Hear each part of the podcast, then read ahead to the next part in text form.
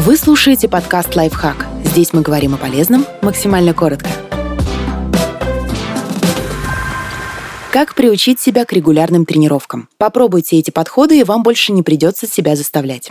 Найдите свою любовь. Пробуйте как можно больше видов спорта, пока не найдете свой. Кроссфит, танцы, бег, карате, йога, плавание, езда на велосипеде, скалолазание, силовые тренировки в тренажерном зале. Если вы попробовали только бег или силовые тренировки и остались не в восторге, продолжайте искать.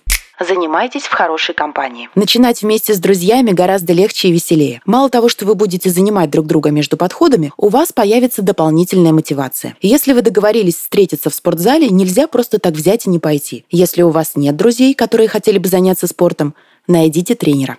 Составьте программу тренировок. Любые тренировки – это новый мир со своими особенностями и правилами. Прежде чем войти в него, получите нужную информацию. Приходите в зал с готовой программой и базовыми знаниями о технике, на стадион или в бассейн с представлениями о разминке и заминке. Составляя программу тренировок, обязательно учитывайте свою цель. Это поможет продержаться до первых результатов.